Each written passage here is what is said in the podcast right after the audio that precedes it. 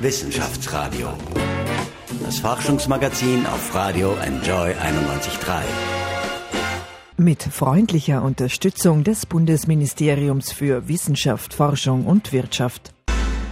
Herzlich willkommen beim Wissenschaftsradio. Ich bin Paul Buchacher. Ja, man kann wirklich sagen, er ist einer der prominentesten Mathematiker und er ist Wissenschaftler des Jahres 2004.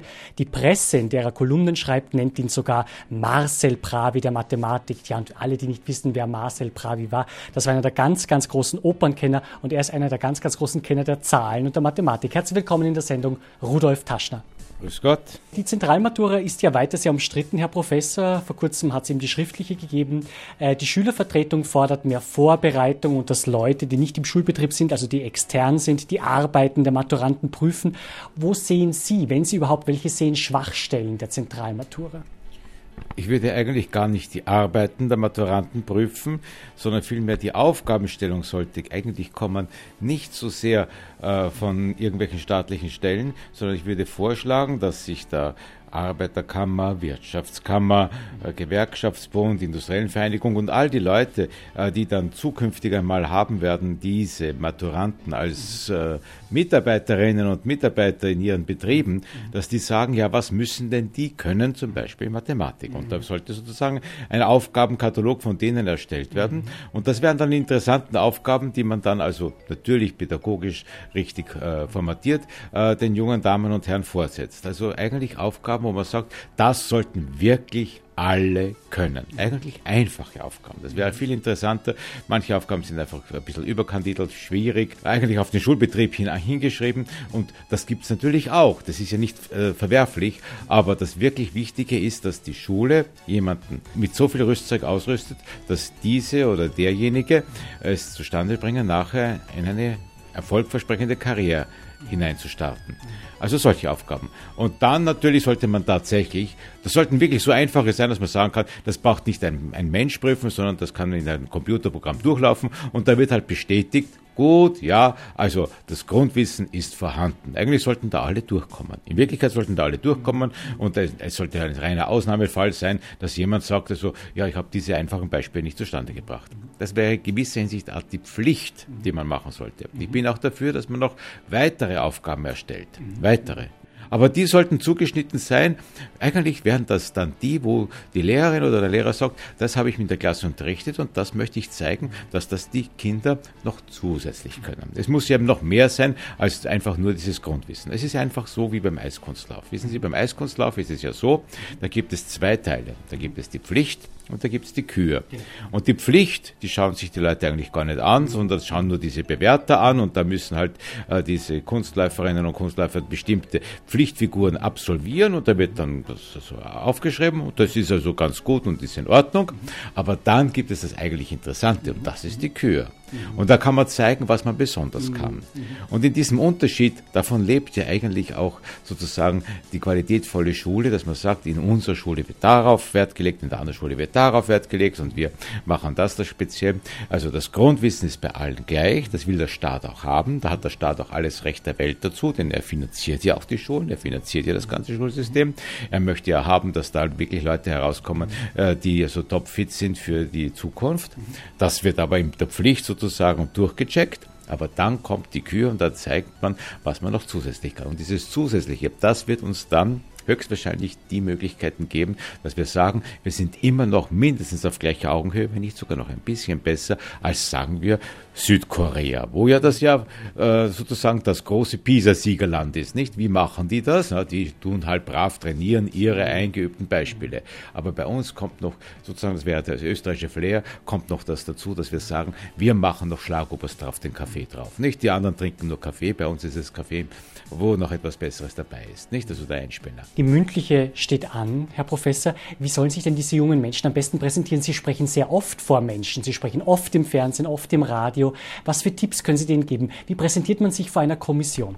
Wissen Sie, ich muss einmal davon ausgehen, dass ich das Bewusstsein habe, diese Menschen, vor denen ich dann sprechen werde, mhm. die wollen eigentlich bestätigt wissen, mhm. dass ich als Schülerin oder Schüler wirklich mhm. das gut gelernt habe, dass ich geordnet und sinnvoll darzustellen und zu sprechen weiß. Man muss also da die, die, die sind ja keine Unmenschen, die dort sitzen. Ne? Das sind wirklich, also die sind einfach, eigentlich sind sie neugierig. Sie sind eigentlich nicht neugierig darauf, ob ich wirklich all das wirklich so gut kann, wie es sein soll, sondern nur, ob ich wirklich in der Lage bin, mich so richtig zu präsentieren, dass ich es zustande bringe, meine Aufgabe gerecht zu werden. Nicht? Man kann äh, gibt auch gewisse Tricks, nicht? wenn so Fragen gestellt werden. Zum Beispiel werden auch Fragen gestellt von Leuten, die sich gar nicht auskennen, die einfach nur daran interessiert sind. Und da darf man nicht erschüttert sein. Jetzt hat man eine Frage gestellt und ich weiß die Antwort nicht. Wenn man die Antwort nicht weiß, dann stellt man zunächst einmal vielleicht auch eine Gegenfrage, habe ich Sie richtig verstanden, dass Sie das und das meinen? Und dann kann man ja auf seine, auf seine Antwort versuchen, sozusagen das hintrimmen. Oder man kann fragen, äh, können Sie Ihre Frage noch einmal neu formulieren? Weil wenn sie neu formuliert wird, dann kommt vielleicht ein Wort, wo man sich sagt, ah ja, das ist damit wohl gemeint. Also da gibt es schon gewisse Tricks, die sind ja ganz legitim. Und das Wesentliche ist eigentlich, dass man in einer gewissen Gelassenheit, wenn man weiß, man hat gelernt, einfach ganz ruhig hingeht. Es ist natürlich, es ist aufregend und der Stress gehört dazu, aber das ist in gewisser Hinsicht auch ein Stress, äh, der ja auch, ähm, wie soll ich sagen, äh, das Leben, äh, eine, dem Leben eine Würze verleiht. Wenn alles so stressfrei wäre, wäre ja das Leben außerordentlich, außerordentlich langweilig. Man soll das eigentlich auch als Feier betrachten. Ja, es ist eine Art feierliche Stunde. Man ist ja auch, wenn es äh, richtig zugeht, äh, auch besonders angezogen und die anderen sind auch besonders angezogen man weiß, also heute ist äh, so eine Art äh, Festtag gekommen und schließlich und endlich wird es ja danach vorbei sein, nicht? Das ist ein Initiationsritus ins Leben hinein. Denn das wahre Leben, das beginnt erst nach der Schule. Und man muss wissen, wenn man dann diese Prüfung hinter sich hat, und natürlich hat man dann alles Recht der Welt, alle Hefte und Bücher und all das übereinander zu legen, anzuzünden, herumzulaufen und zu schreien, ich habe sie besiegt, ich habe sie besiegt, nämlich die Lehrer und die, Schü die Schule und all das, was da herum ist. Aber danach wird man plötzlich feststellen, es beginnt jetzt ein ganz neuer Abschnitt. Und man steht dann plötzlich da und die Leute sagen, na ja, wo ist denn das Geld, das du jetzt verdienen wirst? Mhm. Ah, Geld muss ich verdienen. Ja, oder wenigstens musst du studieren, dass du einen Beruf ergreifen kannst, dass du Geld verdienen wirst. Und das ist tatsächlich etwas Interessantes. Und Einige werden sich sogar nach der Schule zurücksehnen. Das soll man nicht tun. Es ist einfach jetzt ein Abschluss getroffen. Man soll nach vorne blicken können. Herr Professor, die Privatschulen boomen bekanntlich. Es gibt lange Wartezeiten, zum Beispiel hier in Wien. Warum orten Sie so einen Boom an Privatschulen? Sind die öffentlichen Schulen sozusagen nicht mehr gut genug für viele Eltern? Ja, ich weiß das nicht. Die Gefahr besteht, äh, dass das Englische, es ist fast eine englische Krankheit auf uns zukommt, wo man in England natürlich sagt, dass ich versuche in eine Privatschule zu gehen, weil die öffentlichen Schulen das nicht leisten können. Das hat auch mit einem gewissen Status zu tun, mhm. Äh, der in England üblich ist. Also das sollte man versuchen, in Österreich möglichst äh, hinteranzuhalten. Das Beste wäre, wenn also jede Schule von sich sagt, auch wir sind speziell. Jede Schule ist speziell. Wir können etwas Besonderes. Und da sollen sich also die Eltern und die Lehrer zusammensetzen, vielleicht auch mit ein paar Absolventen von der Schule und vielleicht auch mit ein paar interessierten Schülerinnen und Schülern, die sagen, ja, wir wollen auch dabei mitmachen. Was für ein Profil wollen wir uns denn stellen, dass wir sagen, auch wir stellen etwas dar. Und das könnte, das kann auch bei Schulen sein, wo man sagt, Gott im Himmel, wir versuchen ja irgendwie nur den Durchschnitt zu halten das ist schon alles recht gut und der Durchschnitt ist auch nicht einmal schlecht, aber so eine Kleinigkeit, wo man sagen kann, da könnten wir insbesondere auch uns zeigen als eine interessante Schule, das würde etwas einiges geben. Und dann wäre es ja ganz egal, ob es eine Privatschule ist oder eine öffentliche Schule, wenn jede Schule von sich sagen könnte, ja, bei uns ist weil unsere Lehrerinnen und Lehrer das einfach so besonders gut können, diese, diese Sparte ganz gut aufgehoben. Ich war selbst in, einer, in einem Gymnasium, wo es geheißen hat, wir sind eine Sprachenschule. Ja?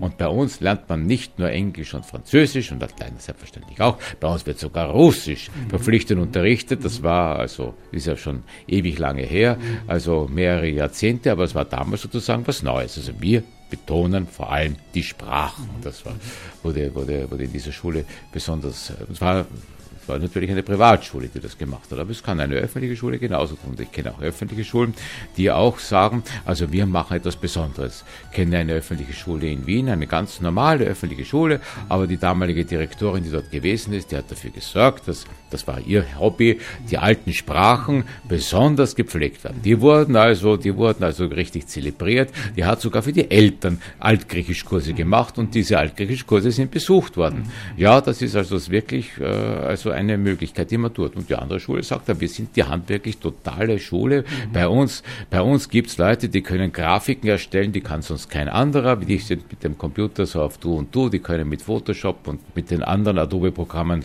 großartig herumarbeiten und das wollen wir auch vorführen. Ja, dann sollen sie machen. Und die dritten sind die Sportschule und die nächsten sagen, ja, mein Gott, bei uns ist die Mathematik so besonders gut, auch solche Schulen soll es geben, vielleicht, muss nicht sein, aber ist auch nicht das Allerschlechteste. Die Schüler in Wien sprechen mehrheitlich nicht Deutsch, sagt eine Untersuchung. Es gibt schlechte Lesekompetenz, das ist bekannt, das sagen immer wieder Untersuchungen.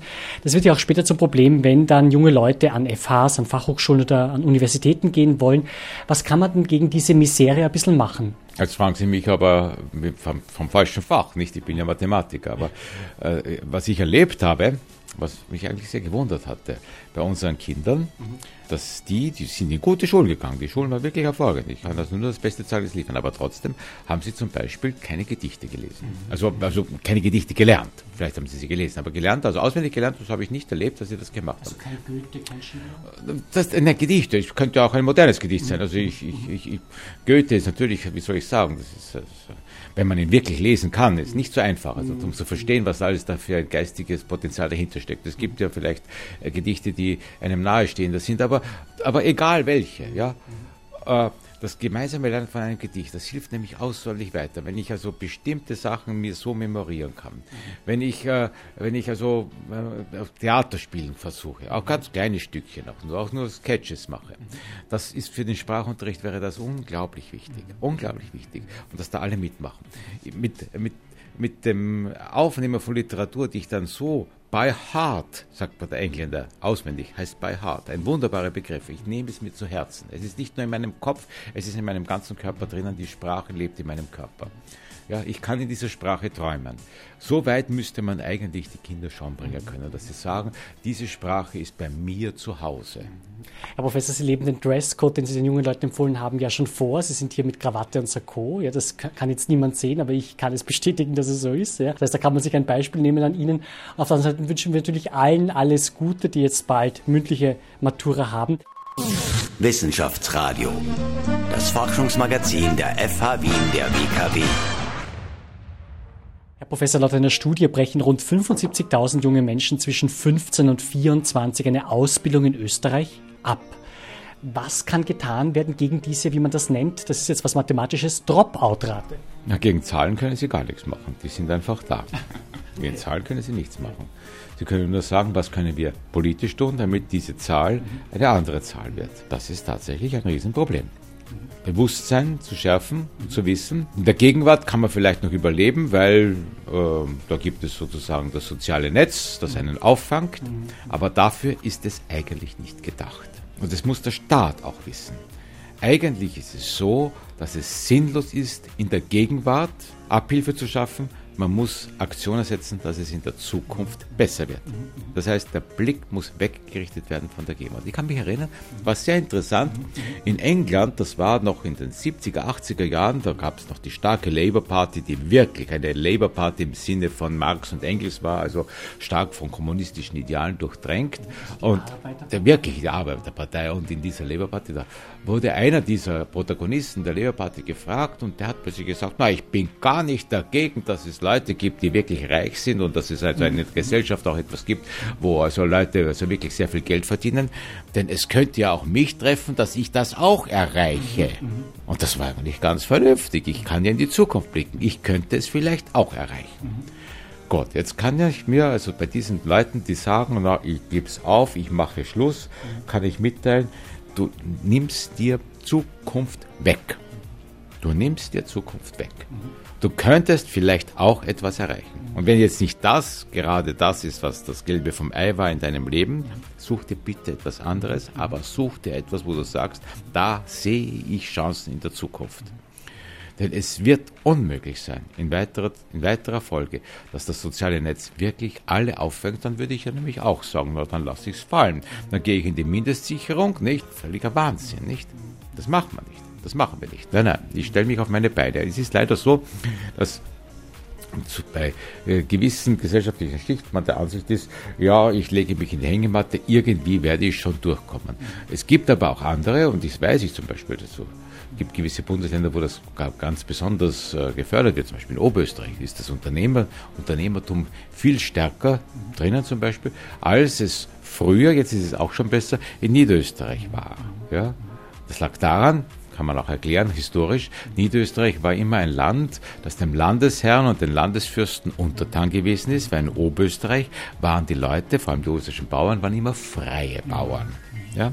Also das ist eine gewisse, wie soll ich sagen, alte Tradition her. Die, die schon immer ein bisschen mehr die Freiheit äh, gerochen haben, die sind auch darauf prädestiniert, dass sie sagen, ich will also die Sache selbst in die Hand nehmen. Und jetzt ist aber schon die Zeit der Leibeigenschaft und dessen, dass man sagt, ich bin dem Herrn untertan, schon lange vorbei. Und das ist ja auch gut so. Also sollte wirklich jeder sagen, ich möchte die Sache selbst in die Hand nehmen. Das heißt, es kommt wirklich darauf an, dass man das Selbstbewusstsein der Leute stärkt, dass man sagt, Herrschaften, ihr habt doch ein bisschen was gelernt, lernt jetzt noch mehr dazu, dass ihr dann wirklich sagen könnt, jetzt habe ich ein gewisses Wissen, ein gewisses Können und jetzt stelle ich mich auf meine eigenen zwei Füße und ich brauche keine Krücken, die mir irgendjemand da liefert. Ich will doch nicht als Krückenmaxi das ganze Leben lang durchhumpeln müssen. Ich möchte gehen, ja, ich möchte laufen, ja, ich möchte sogar ein Sieger sein im Laufen, jedenfalls in meiner Disziplin. Was halten Sie denn von der Schulautonomie, also der Entscheidungsfreiheit unter Anführungszeichen, die bildungspolitisch ja sehr umstritten war? Äh, sie ist bis jetzt im Rahmen der Bildungsreform noch nicht beschlossen worden. Dabei werden Schulen unter anderem in Blöcke, sogenannte Cluster, zusammengelegt. Es gibt eine Reihe von weiteren Punkten, über die sehr debattiert wird im Bildungsbereich. Ab 2017, 18 sollen dann Module mit nicht genügend einfach nur wiederholt werden. Es geht nicht um die gesamte Schulstufe, dass die wiederholt wird. Äh, sehen Sie da manche Punkte ein bisschen zukunftsweisend für die Schule? Und auch dieser andere Punkt, dass die Kirche in Österreich sehr viel Mitsprache hat, Herr Professor Taschner. Wie sehen Sie denn das? Ja, die Kirche hat immer Mitsprache gehabt in alter Zeit, weil eigentlich früher, bis zur Zeit Maria Theresias, ja eigentlich die Kirche im Wesentlichen den Unterricht äh, geleitet hat und sich ihre Leute ausgesucht hatte. Maria Theresia hat ja die kluge Entscheidung getroffen, dass alle eine Unterrichtspflicht haben. Sehr vernünftig. Und es wurde auch dann den kirchlichen Leuten also diese, diese Arbeit mehr und mehr entzogen, was ja auch sehr vernünftig war, weil das ja wirklich eine Aufgabe ist, die nicht primär der Kirche, sondern die wirklich der Öffentlichkeit und dem Staate anheimfällt. Aber ich habe auch das Empfinden, dass der Staat unter Umständen aus gewisser Angst oder aus gewisser Misstrauen heraus versucht, mit vielen Regelungen den Schulalltag zu bestimmen. Und es ist sicherlich, also all dies, was Sie hier angesprochen haben, ist sicherlich gut gewollt, aber Vielleicht ist es auch geprägt von etwas, wo man sagt, wenn ich diese Formen und diese Formalitäten einhalte, dann wird es gut werden. Und leider bin ich da ein bisschen skeptisch und nehme an, es wäre vielleicht klüger, wenn man sagt, ich nehme mich als Staat zurück. Ich möchte als Staat das Ergebnis haben. Ich will haben, dass die Kinder mit zehn rechnen, schreiben, lesen können auf eine bestimmte Weise. Und das will ich natürlich auch staatlich überprüfen. Ich will es haben, dass es mit 14 können. Ich will haben, dass es mit 16 ein gewisses Niveau haben. Was weiß ich, mit 18, das kann man dann sich aussuchen, wie er will. Das soll der Staat sagen. Das möchte ich haben. Aber sonst, wie dann das gestaltet wird, würde ich feststellen, also wir vom Staat her geben so und so viel Budget dafür her, das ist ein gewisser Backen, mehr gibt es nicht.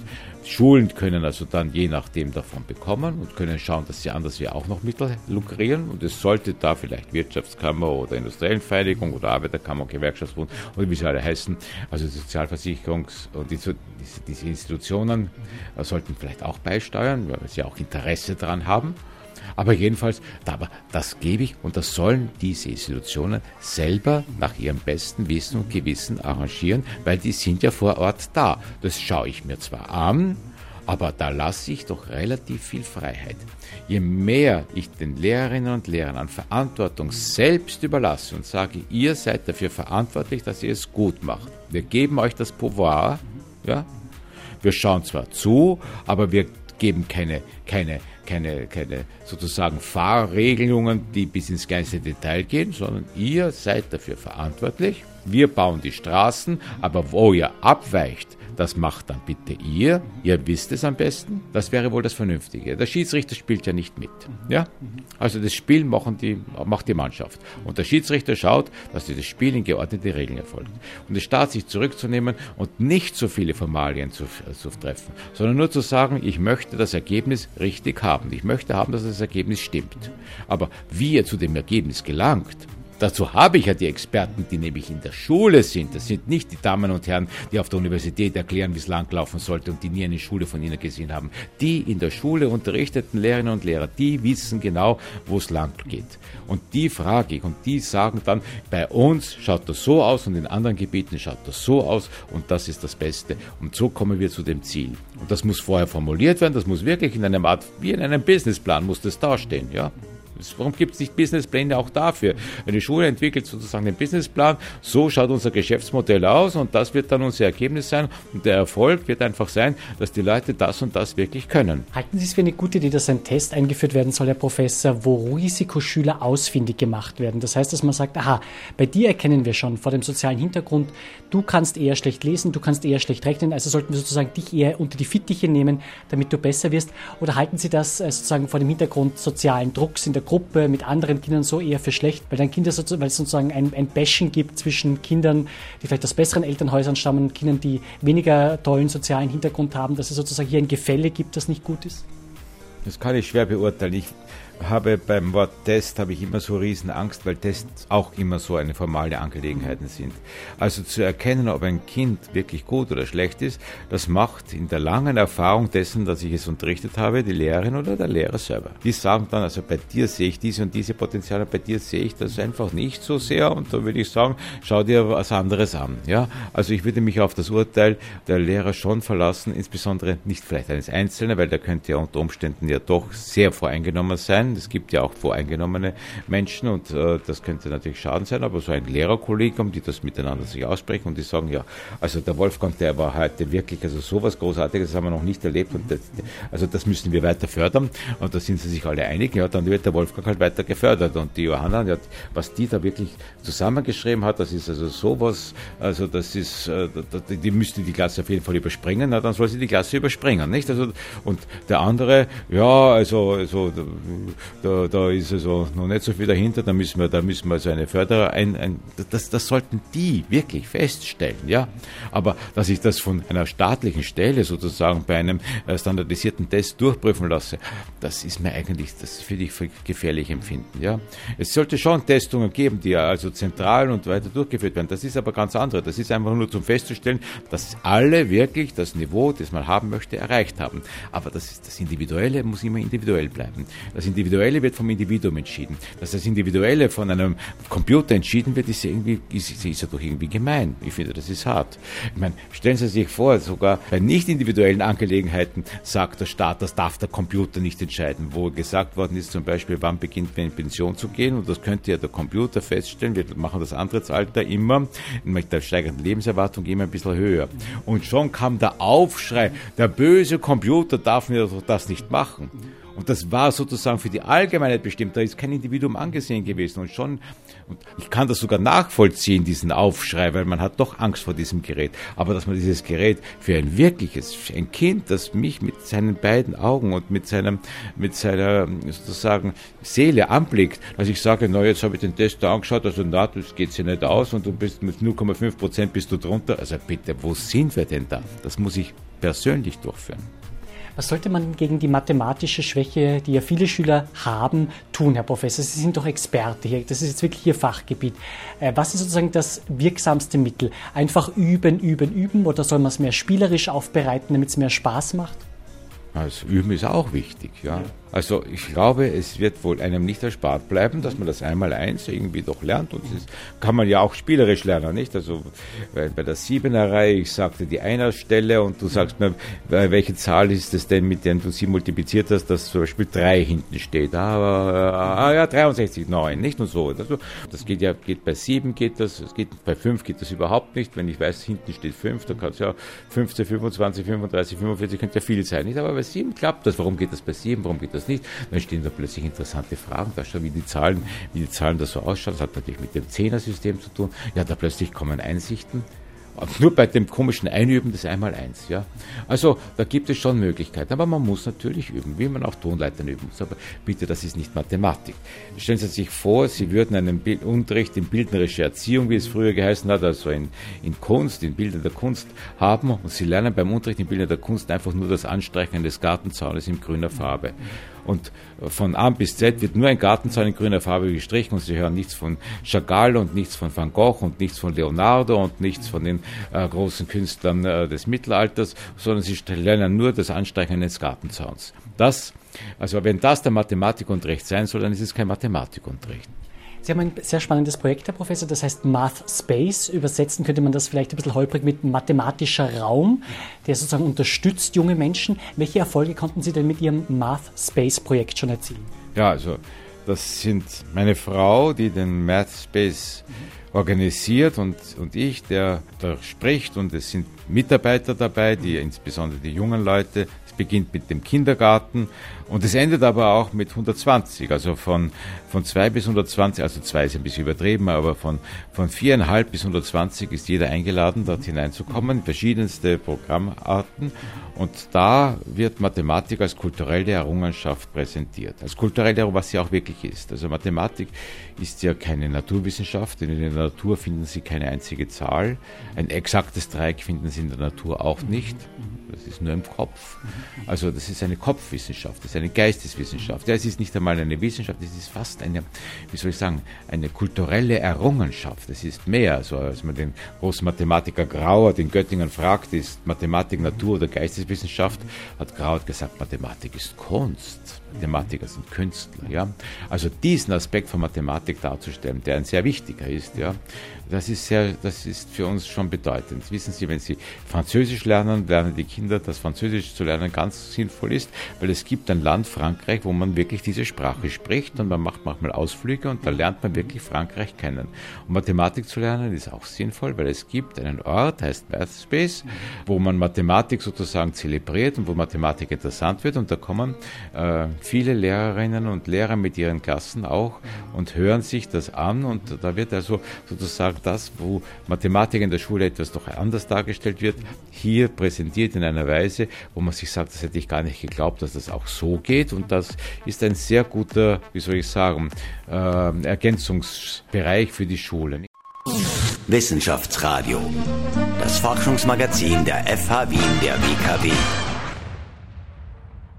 Herzlich willkommen zurück beim Wissenschaftsradio. Ja, jetzt geht es um die Mathematik beim Pokerspiel. Unser Redakteur Michel Mehle trifft einen der besten Pokerspieler der Welt, nämlich den Wiener Martin Sturz. Und gleich geht es um ein spannendes Match gegen einen Supercomputer im Pokerspiel. So können 15 Millionen Euro klingen in Form von Pokerchips. Mein Name ist Michel Mehle, willkommen beim Wissenschaftsradio und mir gegenüber sitzt einer der weltbesten Pokerspieler, Martin Sturz aus Wien. Hallo. Hallo. 15 Millionen Euro, das ist eine Summe, die in Las Vegas mal bei einem Spieler ausgeschüttet wurde, die höchste. Was ist denn das höchste, was du mal gewonnen hast? Das weiß ich zwar noch ganz genau, aber an und für sich spricht man nicht zwangsläufig so offen drüber, weil es ein bisschen irreführend ist. Weil wenn man nämlich fragt, was das höchste ist, was man gewonnen hat, muss man auch gleichzeitig fragen, was das höchste ist, was man verloren hat um ein richtiges Bild zu bekommen.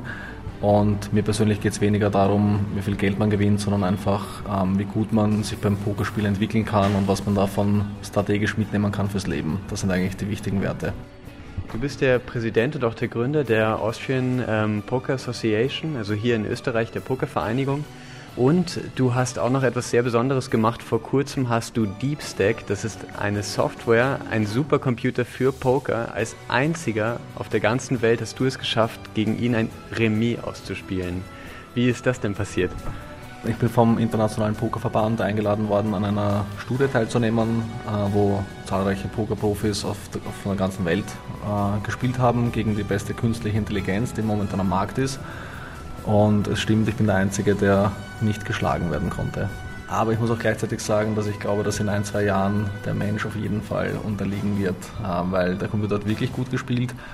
Und also ich bin mir nicht sicher, ob ich noch einmal ein Rematch machen würde. Wir machen heute ein Rematch gegen DeepStack. Wir haben die Plattform quasi schon aufgebaut. Hier, wir sitzen am Computer und zwar auf der Schmelz und das hat auch einen ganz bestimmten Grund, weil du trittst nämlich dafür ein, dass Poker nicht ein reines Glücksspiel ist, sondern eine Sportart. Ganz genau, ja. Also ich, ich habe auch meine Arbeit oder mehrere Arbeiten dazu geschrieben zu dem Thema. Das ist ein bisschen komplex, aber an und für sich geht es mal darum, was ist Sport, äh, das zu definieren. Für viele, die jetzt vielleicht zuhören, die denken sich, da schwitzt man gar nicht beim Kartenspielen, wieso sollte das jemals Sport sein? Aber Schach ist zunächst einmal auch offiziell anerkannt und schon seit vielen Jahren eine gelebte Sportart. Mein Ansatz ist sozusagen, dass wenn gewisse Faktoren vorhanden sind, wie zum Beispiel, dass man durch Training besser wird, dass es Meisterschaften gibt und Ranglisten gibt und sich man in Wettkämpfen messen kann, also eine Organisation auch dahinter steckt, dann hat das auch die Berechtigung, Sport zu sein. Also du bist nämlich nicht nur ein sehr talentierter Pokerspieler, sondern du bist auch Sportlehrer beim Gymnasium Deutsch-Wagram bei Wien. Würdest du mit deinen Schülern in der Sportstunde auch eine Runde Poker spielen? Also in der Sportstunde bin ich ein bisschen lang noch nicht dazu gekommen, aber ich habe den Skikurs schon einmal genutzt, um am Abend äh, die, die Kids ein bisschen ja, in die Welt von Poker einzuführen. Die, die jetzt zuhören und sich denken, das ist jetzt schrecklich, ähm, das finde ich überhaupt nicht, weil wir ganz, ganz viel zum Beispiel über Wahrscheinlichkeitsrechnung sprechen oder über mathematische Konzepte, die für die Schüler einfach logisches Denken, analytische Herangehensweise, Problemlösungskompetenz. Also das sind sozusagen diese Werte, die durchs Pokerspiel eigentlich spielerisch vermittelt werden können. Und wenn es nach mir ginge, sollte an jeder Schule zumindest einmal im Jahr ein Pokerunterricht stattfinden. Also, den würdest du wahrscheinlich dann bei euch machen. Jetzt zu DeepStack. Das ist quasi dein Gegner für heute. Was ist denn anders, wenn man gegen eine künstliche Intelligenz spielt, als wenn man gegen einen Menschen spielt? Ich würde sagen, dass ein bisschen das Verhalten von DeepStack abweicht von dem, wie man es normalerweise kennt von Menschen. Liegt wahrscheinlich daran, dass die Menschen in erster Linie lernen durch Imitation. Das heißt, wenn das einer mal macht, dann mache ich es auch. Oder wenn das gut funktioniert hat bei dem, dann mache ich es auch. Und der Computer hat jetzt hier noch mehr Rechenkapazität, noch einen viel, viel größeren Überblick über das Spiel und deswegen sind manche Spielzüge unerwartet oder vielleicht setzt er manchmal riesig, was normalerweise ein Mensch in der Situation nicht machen würde. Von daher muss man sich auch ein bisschen einstellen auf ja, überraschende Spielzüge. Okay, dann würde ich sagen, wir probieren das gleich mal aus. Da steht ja schon Martin Sturge unten dein Blatt. Ich darf das jetzt sagen, der Computer kann ja nicht mithören. Also Peak 2 und 8, ist das jetzt gut oder? Also wenn man jetzt zum Beispiel die Wahrscheinlichkeit ausrechnen möchte, die wir haben, um noch zu gewinnen, dann helfen uns vier Achter und dann sind es noch sieben Pick-Karten. Das kann man mit ca. 2% multiplizieren. Also unsere Siegchancen sind jetzt bei 30%, dass wir unsere Straße oder unser Flash bekommen. Und auch in der Praxis stellt sich heraus, dass es ganz gut ist, weil wir jetzt nämlich einen Flash gemacht haben, also fünf Karten von einem Symbol, fünf Pick-Karten. Und jetzt machen wir das, was ich in der Studie auch gemacht habe, nämlich wenn wir glauben, dass der Deepstack etwas relativ Gutes hat, dann setzen wir nicht ein bisschen, sondern setzen maximal viel. Ah, das war so meine Overall-Strategie gegen, gegen Deepstack.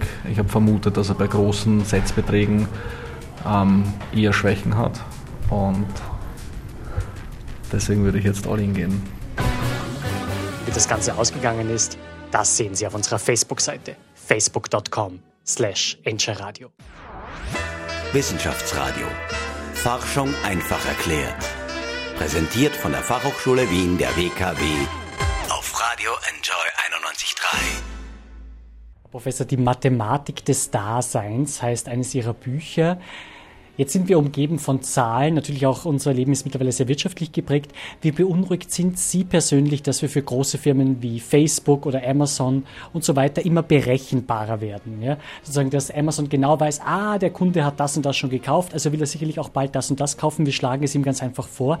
Ja, dass wir vielleicht sogar eines Tages komplett von Algorithmen und Maschinen gesteuert werden. Ja, ja, das ist durchaus möglich. Ja.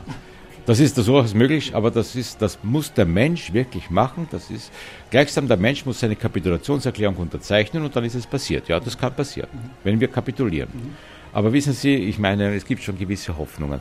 Zum Beispiel gibt es ja Computer, die viel besser Schach spielen als Großmeister. Mhm. Ja, also, eigentlich, eigentlich ist es ja uninteressant, dass man eigentlich noch Schach spielt, weil die Computer können ja, können ja Schach spielen. Nicht? Also, und da könnte man eigentlich nur zuschauen, also wie der eine Computer mit dem anderen Computer Schach spielt und das sind dann also, ja, und wissen Sie, was das Interessante ist? Die Menschen spielen trotzdem weiter Schach. Und das ist eigentlich ein, ein, Zeichen der Hoffnung. Es ist mir egal, dass der Computer das besser kann. Es ist mir völlig egal, weil es mir nichts bringt. Ich will Schach spielen. Ich will Schach spielen. Genau. Und es ist mir egal, ob es der Computer besser kann oder nicht. Und wenn ich sage, ja, der Computer wird mich besiegen, dann spiele ich halt nicht mehr mit dem Computer, weil das ist mir auch uninteressant. Ich will ja nicht besiegt werden, ich will mit einem anderen Menschen Schach spielen und mit diesem anderen Menschen in Kontakt treten. Solange dieser andere Mensch nicht als Algorithmus, sondern als Mensch wahrgenommen wird. Ja? Das heißt, der Mensch ist nur dann diesen Algorithmen wirklich hörig, wenn er selbstbewusst seine Kapitulation erklärt und unterschreibt und sein Bewusstsein danach aufgibt. Aber das tun wir sicher nicht. Schauen Sie, Sie haben eine Uhr, höchstwahrscheinlich eine Funkuhr, mhm. und die werden Sie nach fünf Jahren wegwerfen, weil die ist dann Schrott und die ist nichts wert.